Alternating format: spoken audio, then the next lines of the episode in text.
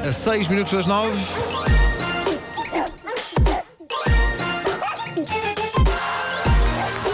O homem que mordeu. Ó Marco, antes do título, antes do título, quão feliz estás com o material que, te- que tem- que tens na tua mesa Estás de trabalho? muito sério.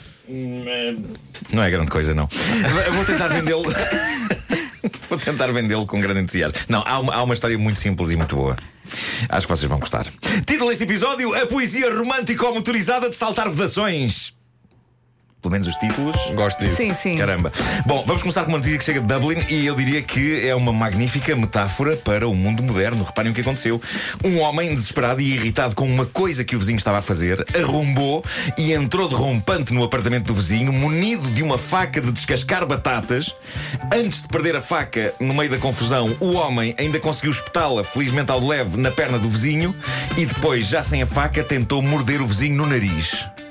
O que leva um Isso já homem é a fazer desespero. isto? O que leva um homem a atacar desta maneira viciosa ao vizinho de cima? O que é que o vizinho de cima estava, afinal de contas, a fazer? O vizinho de cima, meus amigos. Deixa- Estava a ouvir em loop, Não, Não? nada que tu possas dizer. O, vizinho- o que é que achas que ele vai ouvir em loop? estava a ouvir em loop eh, Spice Girls. Não. O vizinho de cima, Vasco, estava a recitar poesia. Ah, estava a Durante quanto dizer. tempo é que ele fez isso? Uh, durante muitas horas. Uh, mas, isto, mas é uma metáfora para o mundo moderno. Nós vivemos num mundo cada vez mais selvagem e desumano, onde coisas como a poesia são cilindradas à força das facas e dos dentes da maldade. Mas a poesia é muito selvagem. Sim, sim. Mas acho que o se calhar, o problema era mesmo que o vizinho estava a recitar poesia em voz muito alta, uh, sem parar, há horas e horas. E é prova- é declarações- prova- é prova que não fosse boa poesia. Em também. declarações à polícia, o vizinho disse: Ele não parava com aquela poeseira! Quer ser Shakespeare àquela hora! É que não era Shakespeare, o problema era esse, era, era a poesia do próprio vizinho. Era o original. Ele estava a recitar poesia dele e é um amador. eh, Era poesia onde- rasca. Parece que sim. Onde o poeta foi incrivelmente bom foi no manejo da garrafa de vodka, pois foi com uma que ele imobilizou o atacante. Ele pegou na garrafa e deu com a garrafa no atacante. E foi nessa Ó altura Marco, que um não tens por acaso, não tiveste acesso ao poema? Não, com muita pena minha não. Opa. Com muita pena minha não. Foi, foi nessa altura que um terceiro vizinho eh, entrou para separar os dois vizinhos antes que eles se matassem. Agora, uma coisa estranha é o facto do telemóvel do vizinho poeta ter desaparecido e ninguém o encontrar. E há que dizer que era nas notas do telemóvel que este homem tinha escrita toda a sua poesia. Por isso, e para evitar novos incidentes, é capaz de ter sido melhor que esse telemóvel eh, desapareça. Bom, e agora adoro a simplicidade desta notícia que vem da América, do Arizona. Eh, eu, go- eu gosto destas notícias com pouquíssimas linhas. Dois assaltantes são apanhados com a boca na botija eh, a assaltar. A polícia vê-os e então começa uma perseguição alucinante a pé.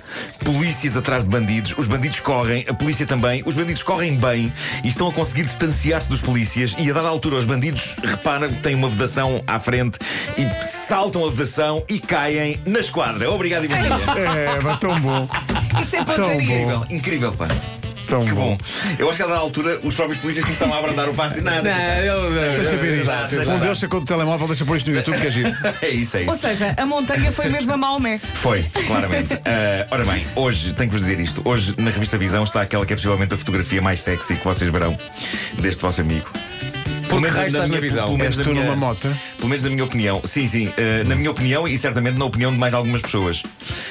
Ou então só na minha.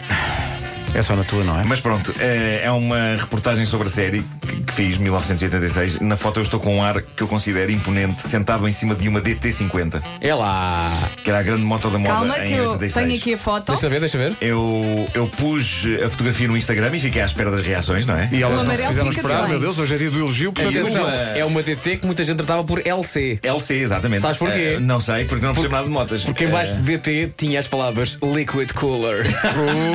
e era LC. Totalmente ainda não. Eh, eu pus, pus a fotografia no meu Instagram e, e- e fiquei à espera, não é? Daquela de isto agora é- as pessoas vão ficar loucas. Eh, e uma das primeiras mensagens que surge é um sujeito que diz qualquer coisa como: O que é que está a fazer um gordo em cima dessa LC? Que merecia uma foto só dela.